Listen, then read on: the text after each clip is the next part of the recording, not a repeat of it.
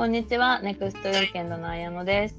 チームガルテンのこそっと言いたい本日で第25回目になります。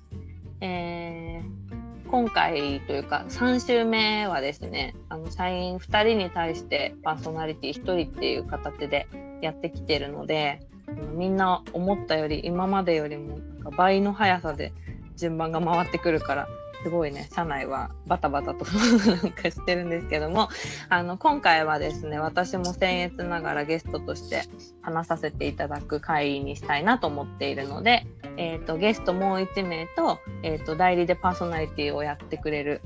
方をまず呼びたいと思います。えーでは今回の、えー、ともう一人のゲスト今育休を取っていて、えー、と総務経理をあの担当している出脇優子さん通称出羽さんと,、えー、と代理のパーソナリティは、えー、とコンテンツプランナーの安代ちゃんに今回もお願いしたいと思ってます。二人ともよろしくお願いします。よろしくお願いします。よろしくお願いします。はい、はい。ちょっとこの収録を始めるにあたって40分間ぐらいの格闘があったのでちょっとなんか 不思議な気持ちだね頑張ろう頑張ろうもう汗だくです。あー本当にこの状況になっていろいろなんかこういうツールの使い方とかねオンラインでどううまいことやるかみたいなのはなんか身についてきたね我々もうん。強くなったね。強くなりましたはい頑張りこんなます。感じではい、はいなので今回はねもうやすよちゃんにあの、うん進行を渡したいと思いますのでよろしくお願いしますはい。よろしくお願いします。お願いします。はい。はいじゃあですね、今日は2人に、えっ、と、まあ、初めての子育てに今奮闘してると思うので、このあたりと、あと、えっ、と、まあ、パートナーとの向き合い方について、ちょっと掘り下げていきたいなと思っております。は、い。でですね、まず、まあ、あの、ちょいちょいラジオでね、もうこれも3週目なので、いろいろと話してきたんですけど、改めて、綾乃と出羽さんに、えっ、と、今日のテーマに即して、ちょっと自己紹介してもらおうと思ってるので、えっ、と、結婚してどれぐらい経ってて、まあ、旦那さんがどんな方で、今、子供が何歳なのかとか、その辺りをちょっと、かいつまんで自己紹介してもらえたら嬉しいです。じゃあ、綾乃からいきますか。はい、ありがとうございます。ね、あのー今までのラジオでも話したけど、私と出羽さんは本当に妊娠発覚して子供を産んだのが3ヶ月ないぐらいの、ね、すごい近い期間でうん。ずっとやってきたので、なんかせっかくだからね、こういうテーマで話せたらねっていうことでお送りしたいと思ってます。えー私はですね、えっ、と、今年30歳なんですけど、えっ、と、同い年の夫と結婚して、結婚して、入籍してからは1年4ヶ月とかぐらいですかね。あの、私は本当に早かったので、あの、うん出会って1年足らずで結婚して、しかも妊娠も発覚してみたいな感じだったので、あの、まだ夫と出会ってからって考えても2年ちょっとぐらいしか経ってないっていう感じ。本当にね、あの、お互いのこと知りながら家族になってきたっていうような感じですね。で、夫は、まあ、同い年で、あの本当に明るく、明るい人。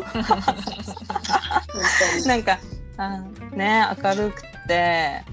まあ自分で言うのはあれですけど、や優しくってフレンドリーな、あの陽気な人ですね、本当に。で、あのなんだろうな、どんな私の、私結構友達と会ったりとかするの好きで、よく友達との予定も入れるんだけど、もうどの場に夫を連れて行っても、あの、誰も気を使わず違和感なく過ごせるっていうような感じの人なので、そういう面ではすごく助かってうんますね。で子供は今もうすぐ1歳なんですけど11月去年の11月生まれたので今10ヶ月もうすぐ11ヶ月の息子がおります絶賛奮闘中ですよろしくお願いしますはい。よろしくお願いします。じゃあ、ではさん、お願いします。はい。私は、まず年齢は85年生まれなので35歳です。あのちゃんより5歳上です。そうだよね、はい。で、えー先輩そうです。カルテンで一番年上だと思います。そうですね。うんね、あさみさんと私が同い年です。びっくり。うんうんはい。で、私は、えーっと、結婚して今年で3年目で、出会ってからは7年くらいで、で、今年、うんそうなんです。あの、お食事会で出会いました。はい。ちょっとなんか時代、時代っていうか年齢感が出たんですけど、です。上品はい、食事会で出会いました。で、同い年ですね、私も夫とは。で、えーっと、今年の2月に、あの、男の子を出産しまして、なので、む息子は今、こ今月で8ヶ月か。8ヶ月です。はいうんで私の夫はどちらかというと本当のんびりゆったり言葉数も少ないという感じでなんですけどまあただただ優しいとただ 優しいだけではありませんが はいあのとても穏やかな人なので私が結構わーわーわーわーしてもあのーなんだろうないろいろ調整してくれる人です。はい、うんうん本当にね菩薩のような旦那さんだよね。そうだそうだね。ね。みんなね、うんお互いみんな旦那さん知ってるもんね。いろいろそうだねね、ヨーポン。ヨーポンレワさんの旦那さんのことはヨーポンって呼ばせてもらってるけど、ヨーポンのほっぺたには優しさが詰まってるってみんな言ってるもんね。はい、顔がちょっと四角いので、息子もそれを引き継いでます。もう片鱗は見えてあるんですか？もうどんどんどんどん見えていってるので、はい、今度見てあげてください。かわいいね。うん、真四角です。かわいいね、綾乃ちゃんのね、ところは、綾乃ちゃんとウリ二つみたいな感じだしね、みんな面白いよね。うんだからなんか、顔は今のところねね。みんなね、うんやっぱり親の顔ちょっとわかるからすごい愛しい存在ですみんなの子供が。うん、うん、本当だね。ね。はい、はい、ありがとうございます。はい。じゃあそんな二人にちょっとねいろいろ聞いてみたいと思うんですけど、はい。えーっとまずパートナーとの生活からちょっと話していきたいなと思います。えーっとねまあコロナの、まあ、影響があって結構ね在宅とかすごい増えて、あのー夫婦ともに在宅っていう方も結構いらっしゃるんじゃないかなと思ってるんですけど、まあ、特に私もあの夫婦とも今在宅で、まあ、子供がいないのでそんなにノーストレスなんですけど、まあ、子供がいるとまた変わってくると思うし、まあ、家事育児仕事のバランス感とかあとなんかいい関係性でずっと居続けるために多分同じ空間にいるのになかなか難しいと思うからその辺の心がけていることとかいかがですかね綾乃から聞いてみようか。うんうんうん。はい。そうですね。私は、なので、えっと、11月に息子を産んだから、去年の9月の終わりぐらいから産休に入り、で、育休をだいたい半年ぐらい取って、7月に仕事復帰したっていう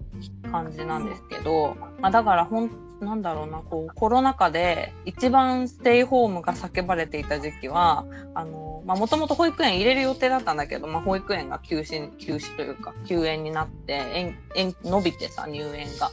だから、あの、私も育休を取ってる状態で過ごしてたので、なんかその、ずっとこ家に子供がいる状態で働いてるっていうことをすごく、あの経験してるわけではないんですけど、でもやっぱりいろいろ見てると、そういう人はすごく大変だったんだろうなとかね。思うんだけどね。で、そうですね、パートナー、まあ、夫との関係みたいな話で言うと、うん、なんかさっきも言ったみたいに、私と夫は、あの、本当アプリで出会い、あの、出会っ、初めて会ってから1週間で付き合って、で、なんか5ヶ月ぐらいでプロポーズされて、妊娠がその後発覚して、結婚して、みたいな、なんかすごいスピードで、あの、そうそう。ね、本当に1年で人生変わったんですけど、あの、まあ、そんな中で、あの、まあそのアプリでの出会いとこもあったかもしれないんだけど、まあ、本当に2人とも明確にもうけ次付き合う人と結婚したいじゃないけどさなんかもうそういうつもりであの関係性を始めたっていうのもあったしあとあのすごく明確だったのはお互いやっぱ子供が大好きでもともと。であの子供がまあ欲しいっていうことも言っていてで、まあ、あのすごいデリケートな話ではあるけど、まあ、やっぱり自分の身にいつ何が起こるか分からないって考えた時に、まあ、もし子供を授かることができないかくなできないっていうことになってもあの2人でいようねというか、まあ、なんか本当それこそ養子みたいなことまで視野に入れて 歩んでいこうねぐらいのことまでなんかすり合わせをした上でなんかいろいろ人生の変化をなんか今一緒に迎えてきてるっていうのがあるからなんか結構最初にその部分での意識のすり合わせがだいぶできてたっていうのはなんかまあ出会い方が独特っていうのもあるかもしれないんだけどなんかすごくそれはなんかスムーズに彼とか、ね、パートナーとして家族になれて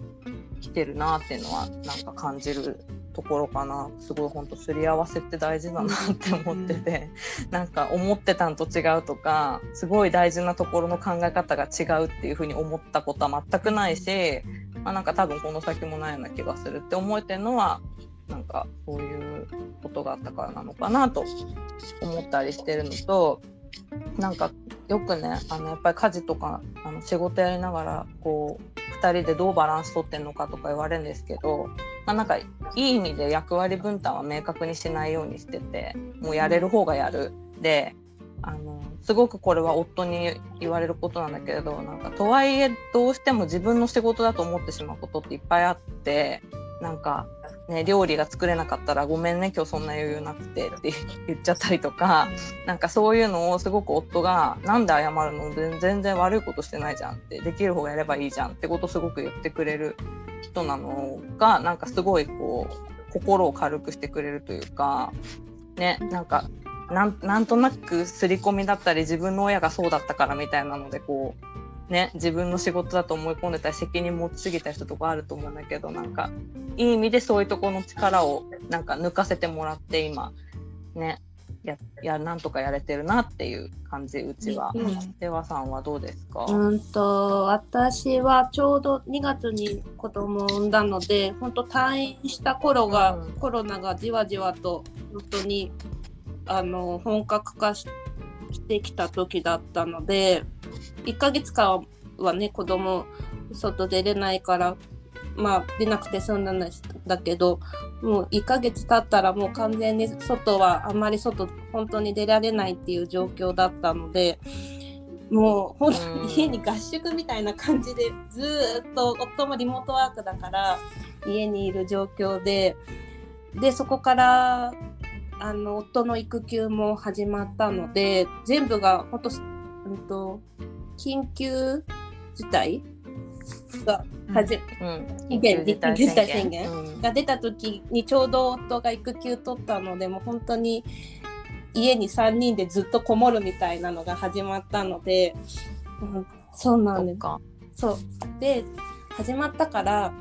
なんかいろいろ詰め込んじゃったんだよね。なんかこんなことを達成しようって言って いっぱいアプリを、うん、トゥードゥーリストアプリとかいっぱいやって今日はこれを達成しよう3人でみたいな感じをやってたらこうあやなちゃんも言ってたけど役割分担を始めしすぎて崩壊したと一回。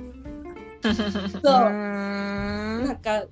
達成できないことがあまりにも多すぎて、まあ、子育てなんて本当に。そう。なんか意気込んじゃったの。なんか育休始まるし自粛期間だし家から出ちゃいけないしと思って急にいろんなトゥードゥリストを2人で作り上げてそしたら崩壊区切りが良すぎて張り切っちゃったんだね。で崩壊して早々に 2, 2週間目ぐらいで崩壊して5個ぐらいだアプリダウンロードしたんだよ。意気込みすぎて本当にあダメなんだね。でもそれも大事なことだったんじゃないかなと思ってそういうこ役割分担してもダメなんだっていうことを身をもって感じられたのもまあ良かったなってすごい思ってます。うんうん、で今はもう育休が終わっちゃったので夫は別室でリモートワークをずっとやってるんだけど本当私その扉の1個向こうで0歳の子見ながらやってるからもう本当お家で0歳の子がいて旦那さんがリモートワークしてる人ってどうやって過ごしてるんだろうってあやのちゃんも今多分そういう状況ね今日は特にそうだと思うんだけど本当どうしてるんだろうって結構ストレスたまるんだけど。いやそれはすごいわかる私も、なんか私が育休入ってる時だったから、まあもちろん息子に対して集中してあげられる立場ではあったんだけど、でなんか最初さその緊急事態宣言が出て夫もリモートってなって、なんか最初すごく心強いなと思ってたの、なんかあの会社で遅くに帰ってくるよりはずっといてくれる方が、うんなんか何かとねあの頼りにできるなと思って、すごいなんかちょっと良かったなぐらいに思ってたんだけど、うん。あのやっぱりなんかあの家にいて仕事してるから邪魔できないっていうすごく逆に気を使うよね、なんか本当に。ね今騒いじゃってるどうしようとか、あとやっぱりあの本当に出羽さんもあの一回爆発しちゃったって言ってたけどやっぱ本当予定通りに行くこととか昨日こうだったのに今日このその通りに行くっていうのがね育児は全然そうではないから、なんかこう些細な共有したいこととかなんかちょっと思いを吐き出したいと思った時に物理的には夫が同じ空間にいるのに、うん。仕事中だから話しかけちゃいけないっていうのが、なんか逆に私もすっごいストレスになって、ねこんな風に思うんだと思って結構私も発見だったんだけどさ、ねうんだから。うん。その時はなんかもう外に出出ようっていうかね、あの可能な範囲でだけど、うん。お散歩出たりとか、まあ、私は幸い実家が割と近くにあるので、もうそっちの方にあの気をつけながらちょっとなんか逃げるじゃないけども、もう昼間はそっちで過ごさせてもらうとかっていう感じでこう徐々に徐々にお互いのバランスを取ってった感じだったからすごいうんストレスが溜まるっていうのはめちゃくちゃよくわかる。ね本当にちょっとこの状況もいつまで続くのかわからないけれどもちょっと住環境に関してはすごい真剣に 深刻に考えたかなと。いやねそうだね。本当に。ね部屋がもう一つあったらなって何度思っね、でもたか。そういう人多いんじゃないかなって思って。うん。うん。うん。え2人はさその自分のストレスが溜まった時とかは、うん。まあ、正直に旦那さんに言ったりとかする？そのお向こうがどう思ってるかとか向こうがどうストレスを抱えてるかとかもう聞いたりする？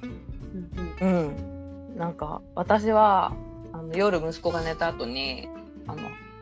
はい」とか手挙げて あの話したいことがありますとか言って。あのもう事実ベースで今日自分はこういうことに対してこういうふうに思った。あのあっくんって呼んでるんですけどと思ってあっくんはどうだった？ってうん。言って、なんかすり合わせるようにはしてるね。やっぱなかったことにはできないし、うん。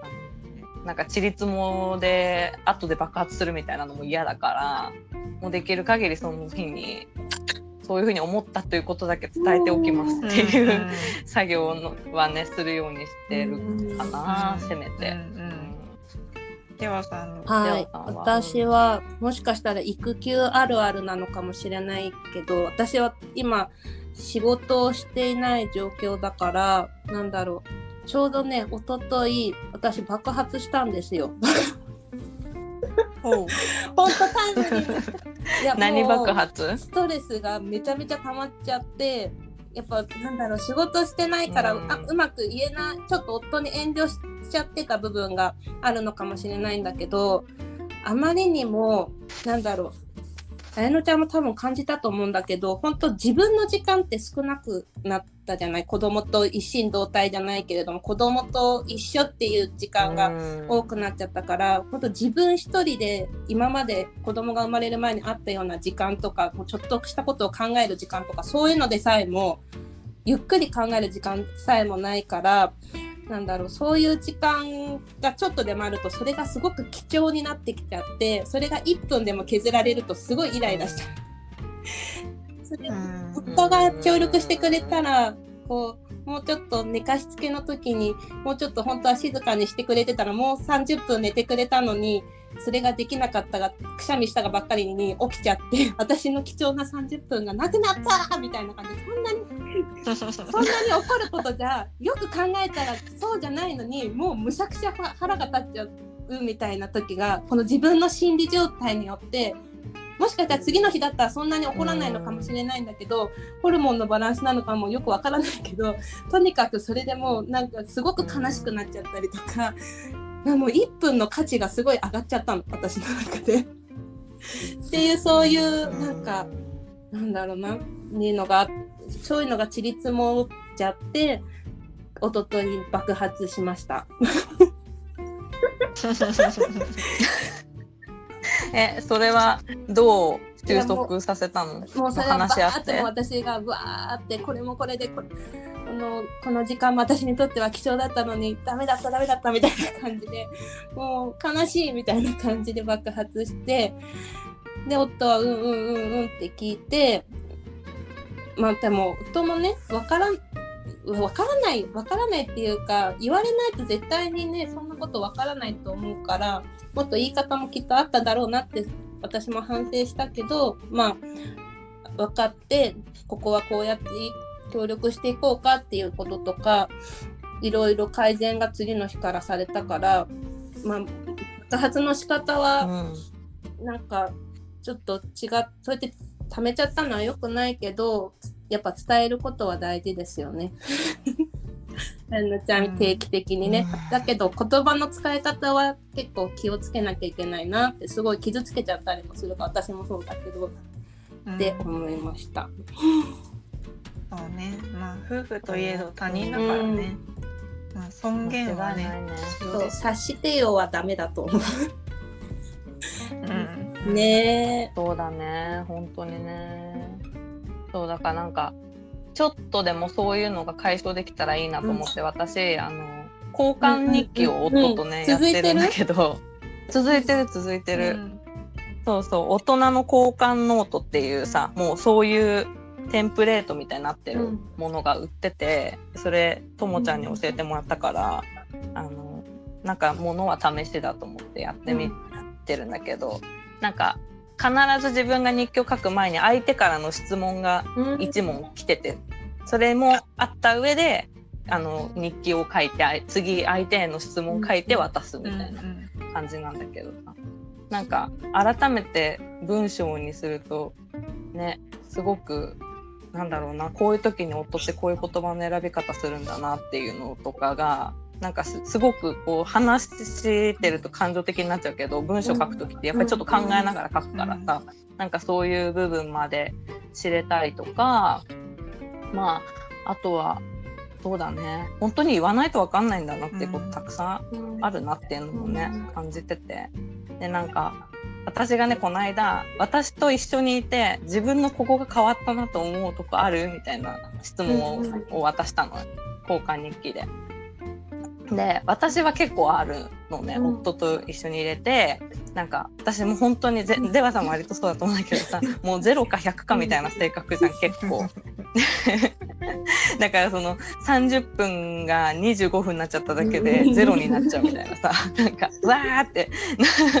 なっちゃったりする。割とそういう性格だけどなんか夫はいい20分でもあればいいじゃんみたいな感じの人なの本当に。でなんか最初はすごくそのそれがなんかのんきだとか思ってイライラしたりとかしたとこもあったんだけど、まあ、そういうのんびり屋さんに救われてるのも事実だから、なんか結構私はそういうふうに思ってたんだけど、なんか夫にもねなんか私のこういう性格とかがどういうふうに影響してんだろうと思って質問投げたらなんか特にないなとか返ってきてなんか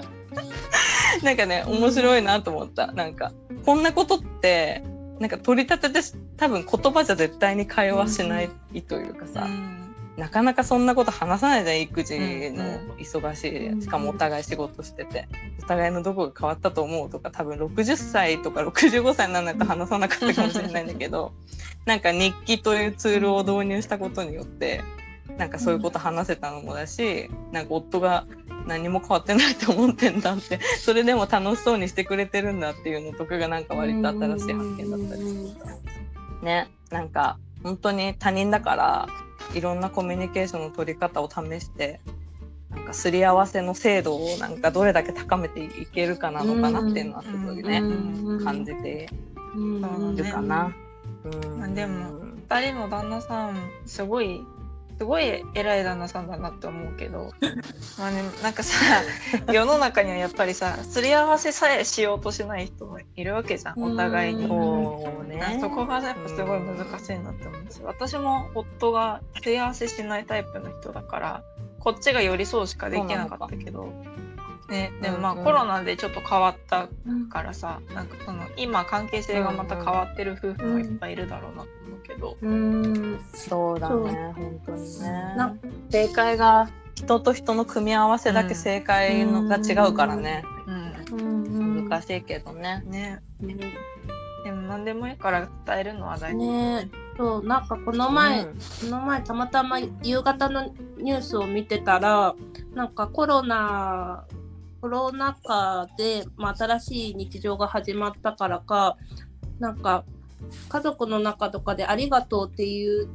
時が増えたっていうことを特集しててなんかすごいいいなって思ったけど。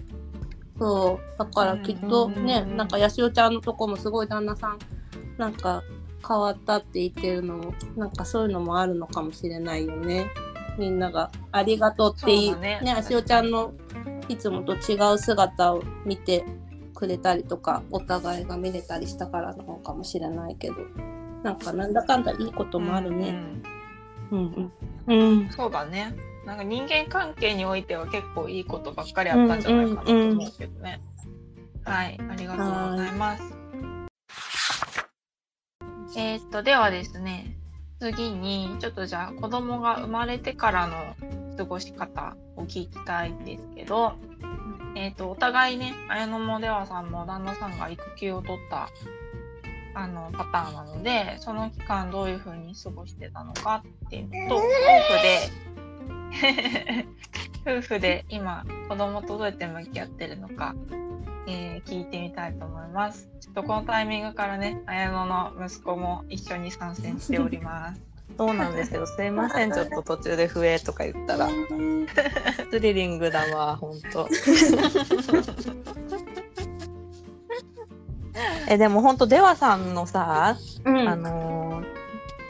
パートナーのヨーポンは本当長いこと取ってたよね、育休。3ヶ月、そうそうそうそうそう、ね本当にあの男性のさ私も夫が取る時に男性の育休について結構夫がすごい調べててうんうん。やっぱりなんか会社の人を説得するじゃないけど、うんまあ、すごく簡単に言った方ではなかったみたいです取得するのが。うんうんうん。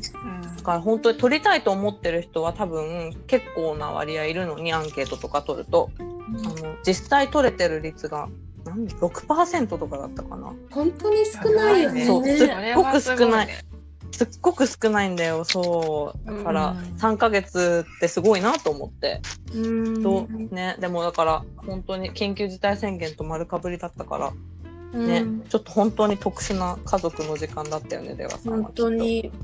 そうですね。うん。あんなに うん本当一日中一緒しかも家の中でみたいな感じだから、うん。家かちょっとした近所だけだからすごい。うん本当なんか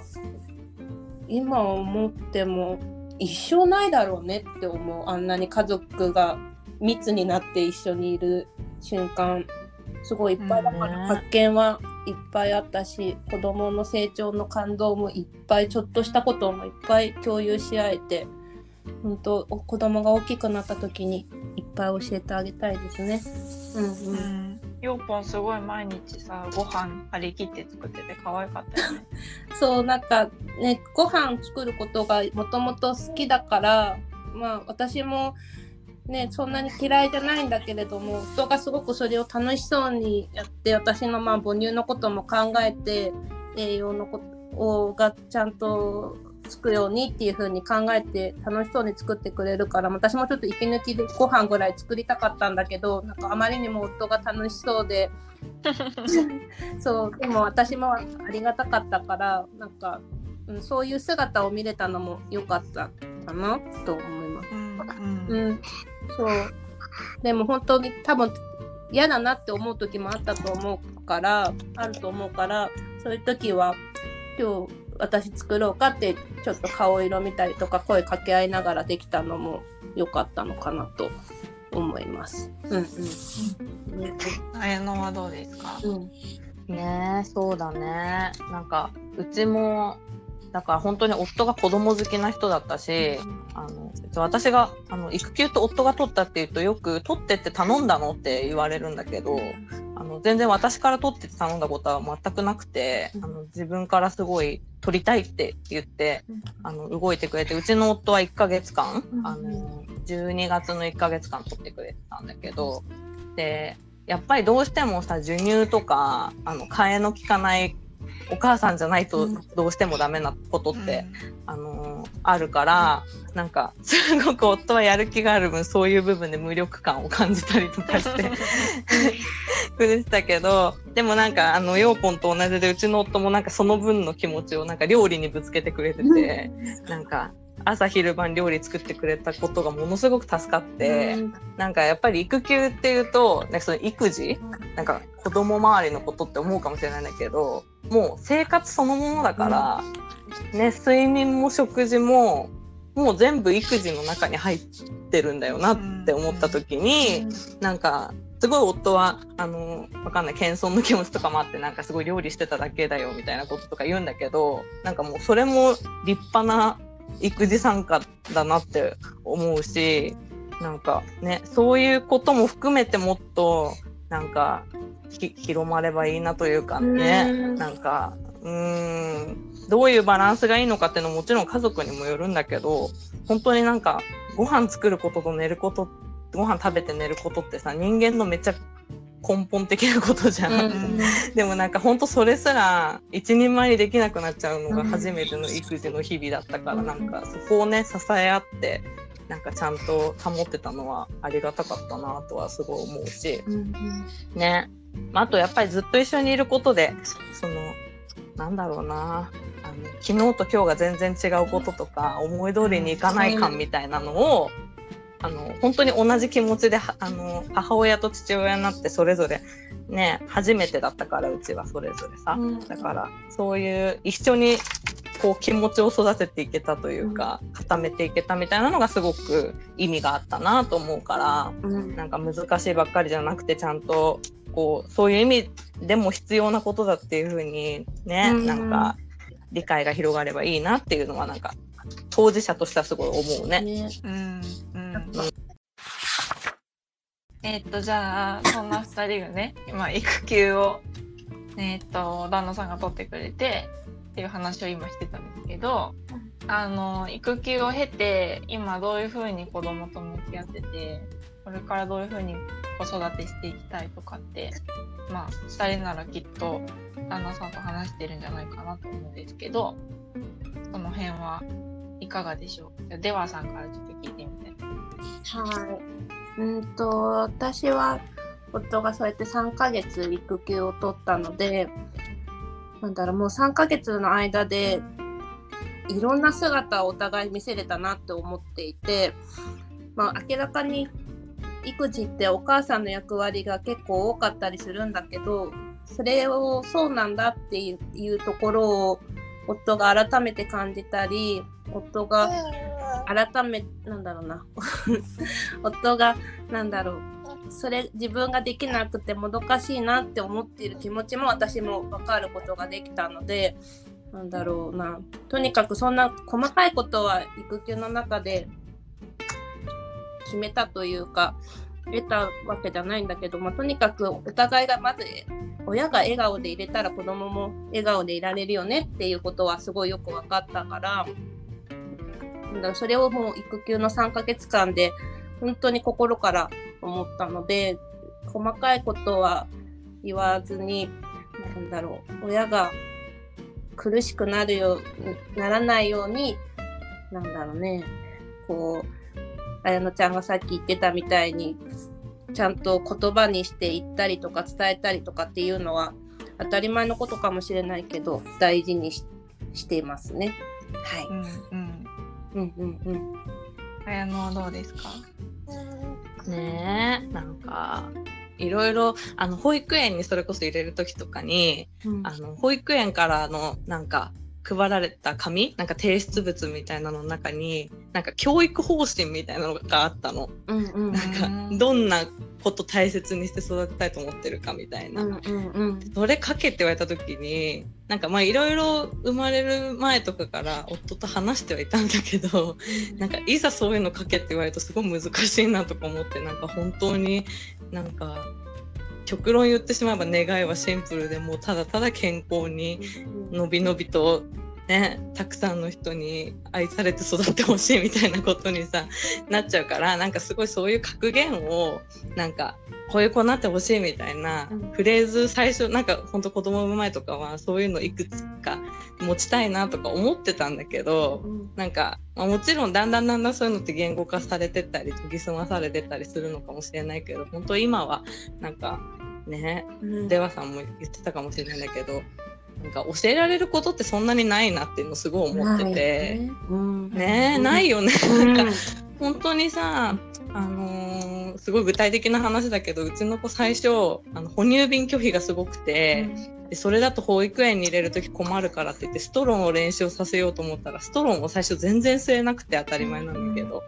もうなんか絶望して子供にストローの喋れない子供にどうやってストロー吸うか教えたらね、うんいいかわかんないしうんなんか途方に暮れたりとかしてでもなんか他の友達の子供が難なく吸えてるのとか見るとすごい妙に焦っちゃったりとか、うん。なんか私のやり方がまずいのかとか本当になんか些細なことだけどそういうので悩んじゃったりとかしたんだけどある日夫がなんか私がねあのどうせ死ぬはストロー飲めないよとか言ってたんだけど夫がやってみようよとか言ってやったら普通に飲んだの。もうそれで一気一気に結構全部どうでもよくなったというか、あもうなんか教えられると思ってる方が間違いなんだなみたいな感じでなんか若干悟ったとこがあって、うん。なんかそれはすごい今夫婦でも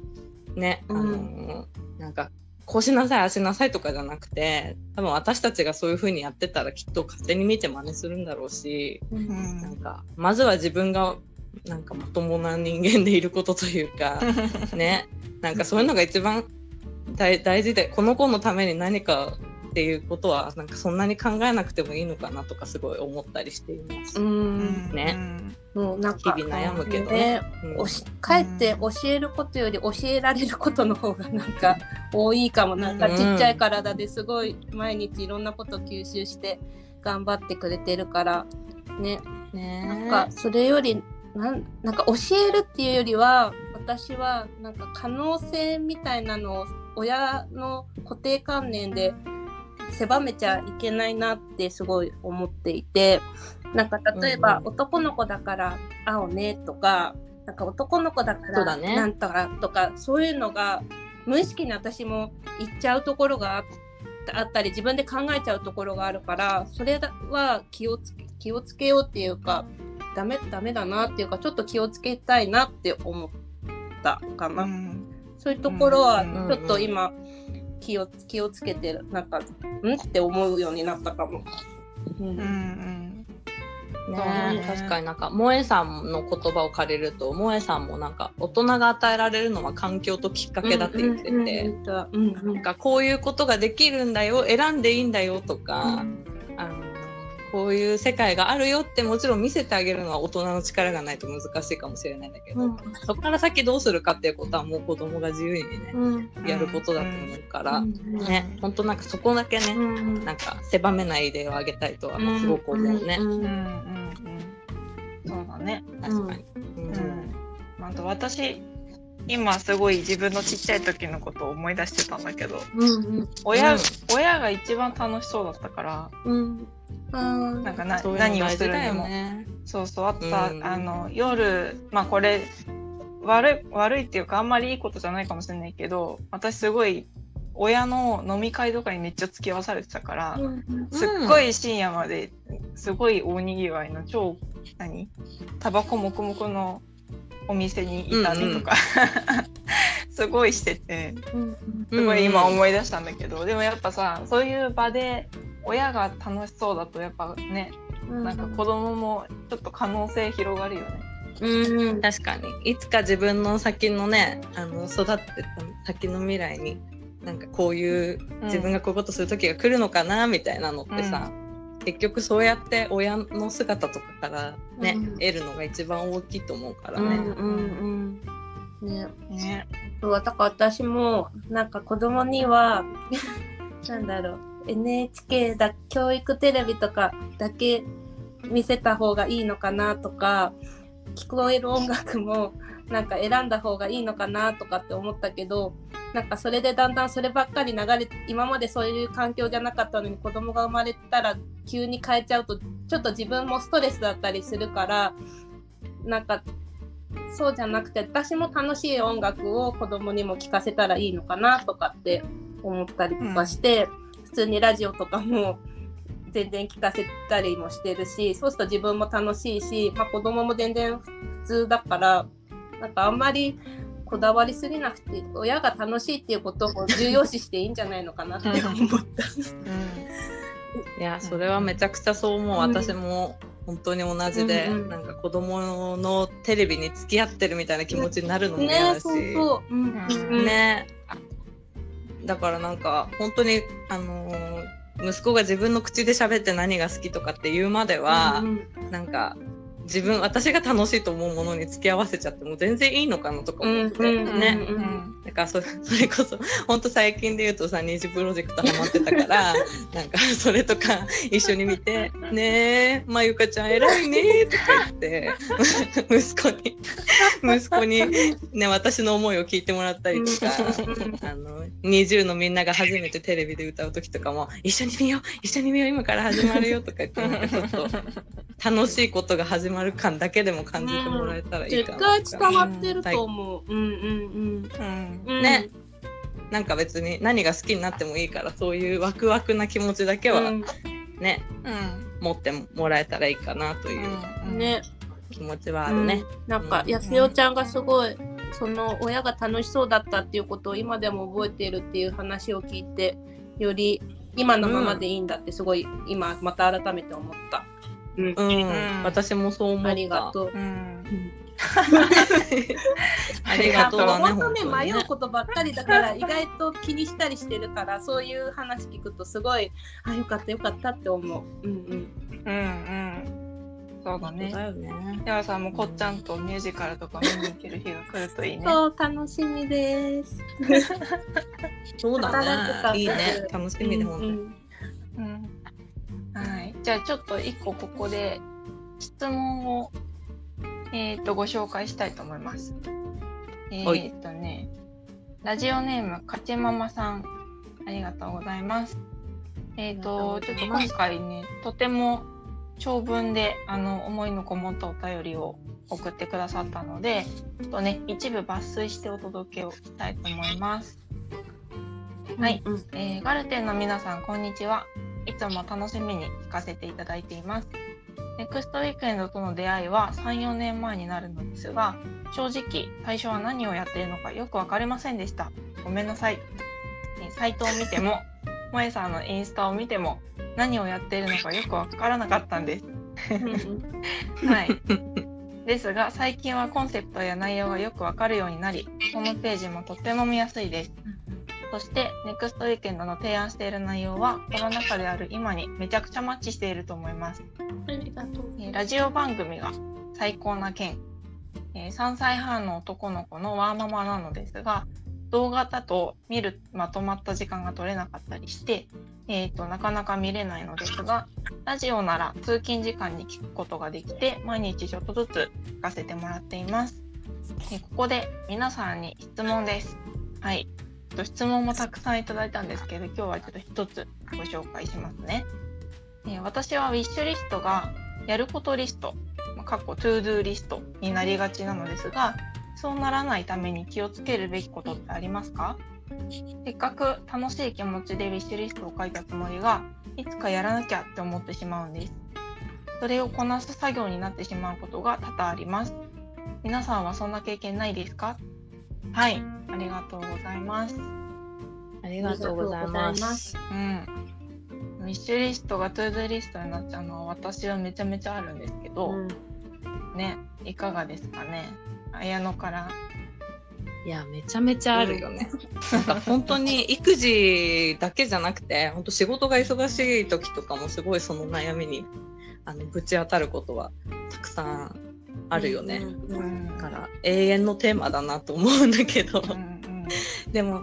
本当にあの大事なのはもう一個でもためないことなのかなとは思ってて。うんなんかあのすごく余裕のある時にいくつもやりたいことわーって出してだけどそれが一つも叶わないままなんかちょっとちょっとした忙しさとかに突入してしまうとなんかもう何も叶えられてないみたいなこと自体がなんか突然本当ただ純粋にやりたいことだったはずなのになんか申し訳ないというか罪悪感というかうん。なんかすごく辛いことに一気に変わってしまうのがねなんかあんまり良くない循環を作る一歩だなと思うから、うん。なんかハードルを下げてどんなことでもいいから一個でもなんかためない？本当私とかだったらもう朝コーヒーを本当に美味しいコーヒー飲みたいっていうのが毎日の願望としてあるんだけどやっぱ忙しいとそれってあの忘れちゃうことも省いちゃうことも全然できるんだけどもうどんなに忙しくても仕事をちょっとだけ後回しにしてでもコーヒー豆から引いて3分待って入れることだけはなんかやめないっていう、なんかそれがすごい保ってくれてる気持ちをねなんかやらなきゃやらなきゃだけじゃなくてやりたいことがちゃんとできてる自分にしてくれてるかなっていう気はするから本当になんか些細なことだけでもやれるといいですよねって、うんうん。本当にすごいわかります。うん。わかるわかる。うん。ではさんは、私もすごくよく 私分かって私たちも育休の時にいっぱいトゥードゥーリスト作っちゃったような人なんて報告 そうだよね。そうだよね。爆発したんだもんね。そう分かるんだけどもう本当あやのちゃん言ってるみたいに1個でもできたらもう本当花丸だしハードルを本当下げることが一番いいんじゃないのかなって思っていてうん。なんか大それたことやろうとしちゃったりもするし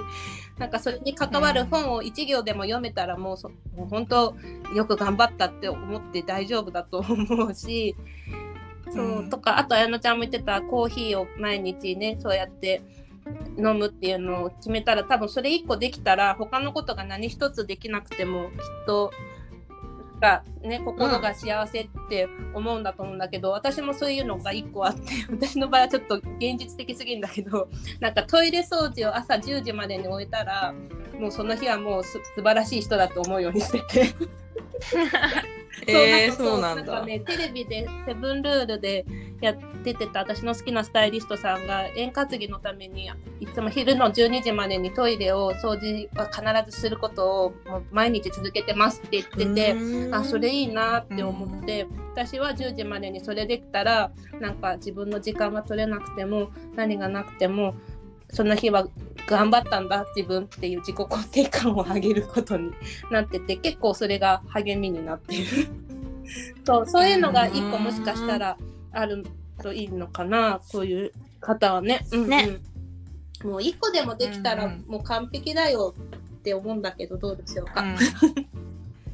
そうだよね。そう思いたいし、そうだと思う。楽しくやれなきゃウィッシュリストの意味もなくなっちゃうからね苦しくなっちゃったらねダメだしね。うんうんうん楽しくやろう。ねうんうん。うん。でもさ、なんか、萌さんも結構ウィッシュリスト常にいっぱいあってさ、できるタイミングで引っ張り出してすぐ行動するじゃん。うん私それすごい、萌さんはなんか瞬発力がすごいよね。ね引き出してそうそうそうやる速さ。ほんとすごいよね。なんかなかなか真似できないんだけどさ、私は。うんでもなんかウィッシュリストがいっぱいあるってすごい羨ましいしすごいことだなって思うから、うんね。それをいっぺんに、そうそういっぺんにやろうとしないでそのタイミングいいタイミングにまで寝かせるっていうのも結構大事かもしれないうんね、うん。もう出せる時に出しとくのは結構大事かうんうんうん。うんも。やれるちゃんとなんか引き出しにラベルつけとくみたいなねそうそうね。感じで。うん。なんかさやりたいなって時間ができた時にウィッシュリスト開いたら何も書いてなかったみたいなのが一番悲しいもん、うんうんうん。確かに。ちょっとポカンとしちゃうよね。ね何やろうみたいなとこから始まっちゃうから、うんいやー永遠のテーマだけど、うん一緒に頑張りましょう。ねもうなんかすごいかちママさんのくださったなんかお便りのさ前半部分でさ、うん。ネクストウィーケンドが正直何やってるか分からなかったっていうのが なんか本当にこの会社で働きかつ営業と広報をやっている立場として申し訳ございませんっていう。いやでもさ気持ちでいっぱいだ分かりにくいよね。いや分かるよそれは、うん でも最近なんかやっぱりこういうラジオとか、ね、記事もなんかこう思いを伝える系が増えてきて少しでもなんか伝わってこうお便りを寄せてくれるきっかけになったなら嬉しいなって思うし、うんなんかこのさ本当になんだろうラジオにお便りいつ寄せることも別に全然やんなくてもいいことじゃん。うんうんなんかそれをこれだけの長文で、しかも質問もさ今日は時間の都合で一つなんだけどなんかほんと3つも4つも送ってくださってるんですようん。勝山さんは、なんかそれだけで本当にすごいことだなって思う、私うん。うは、ん褒め褒めましょう自分を、本当だね、うんうん、今月のテーマ褒めたい日だからね。ね。そうだね。本当に褒めよう。ありがとうございます。うん。ありがとうございます。はい。では、いろいろと話してきましたが、最後にこれからの野心を聞いて、そろそろ終わりにしたいなと思います。うん。はいはい。じゃあ、ではさんから先に。どうぞ。これからの野心ですよね。まあ、うん。そうですね。なんですかね。うーん。いちょっとなんだろうな。もうすごい私は性格的なことになっちゃうんですけど、なんだろう。だんだんね、自分も育休終了の時間も迫ってきているので、正直気持ちが、うんうんちょっと綾乃ちゃんともこそれぐらいの時の気持ちってどんな風だったってすごい私から聞きたい気分ではあるんだけど結構ワクワクっていうよりちょっと汗汗したりとか 不安とかいろいろ出てきてしまっているので、なんだろう。そういうのじゃなくてもっと楽し楽し気楽に楽しもう。いやちょっと野心になってない。どうしよう。いいよいいよ。気持ちの持ち方みたいなところをうまくなんかできたらいいなっていうのがすごい課題かな。うんこれから復帰すうんるにあたって、そうですね。なんかもっともっと気気楽にいかなきゃいけないんだよなっていうのをすごくそうしないと自分が疲れちゃうなって思うので気持ちの持ち方をもう吐き吐き出す何か術も見つけとかなきゃいけないしバランスの取り方とかをいっぱい引き出し持っておきたいなっていうのが野心ですかね。うんうん。うんうんうん気持ちのコントロール、ほんとそれ聞きたいよ、あやのちゃんに。いやーあの出羽さんも私もさ正解を求めるタイプだから、でもこればっかりは本当正解を求めてはいけないんだと思うから、うんあのどれだけ本当にこう70点で許せるかみたいな70点で許自分の。自分になりたい。うん、そうだね。でも大丈夫だよ。できるそういう。言葉がすごい勇気をくれてます、本当に。うん、うん、頑張りましょう。私も全然だけど。うん、です。ね。うんはい。じゃあ、綾乃はどうですか？はい、そうだね。あのもうすぐしのが1歳になるから、なんかどうやってお祝いしようかなとかいろいろ考えてるんですけど、なんかあの夫といい関係で居続けたり、こういつかの未来になんかあの時なんか母は言いながら頑張っててよかったねって思えるようななんかうちの家族ならではの受け継ぎ事っぽいことをなんか作りたいなって思ってて最近。ん。なんか毎年ここでみんなで写真撮るとか、うん誕生日の時はなんかこういうポーズで写真撮るとかわかんないんだけど なんかそんなことでもいいからなんか作れたらいいなって思ってなんかその辺のすり合わせをそろそろ夫と開始しようかなと思っているところです。うんうんね、なんかあの受け継ぎ事の本の中のさあの萌えさんのお母さんとお父さんが毎年2人で旅行に行った時写真撮ってるっていうページが大好きで家族、でそれがどんどん家族が増えたり孫が増えたりとかして、すごいいいじゃんそういうの、うなんかちょっとねあのページ本当に涙が出るから、うん。ああいうねなんかその言葉で語らなくても残せるものがあるじゃん、ああいうのって、だからなんかそういうものを持ちたいなという野心があります、うんううん。いいね。ね。なんか同じ月齢くらいのお子さんがいるパパママのそういうのも聞いてみたい。うん。きっと、今聞いてみ今かたいら始める受け継ぎ事ってなんかいろんなパターンありそうで楽しいね。確かにうんうん。集めたい一個のコンテン聞かせてツになる。ください皆さん、うんねなるよすごい宝物だよ、そんなの、ね。うん。はい、ありがとうございます。ということはで、初めての子育てと、あとパートナーとどうやって向き合ってるかっていう、えーテーマについてお届けしてきました。はい、二人ともありがとうございました。がとうございます。ありがとうございました。ちょっといろいろなトラブルに見舞われて 聞いてる皆さんにはもう伝わらないようには頑張ってるんですけど、んもうちょっとずっと終始心がざわざわした状態で収録していまし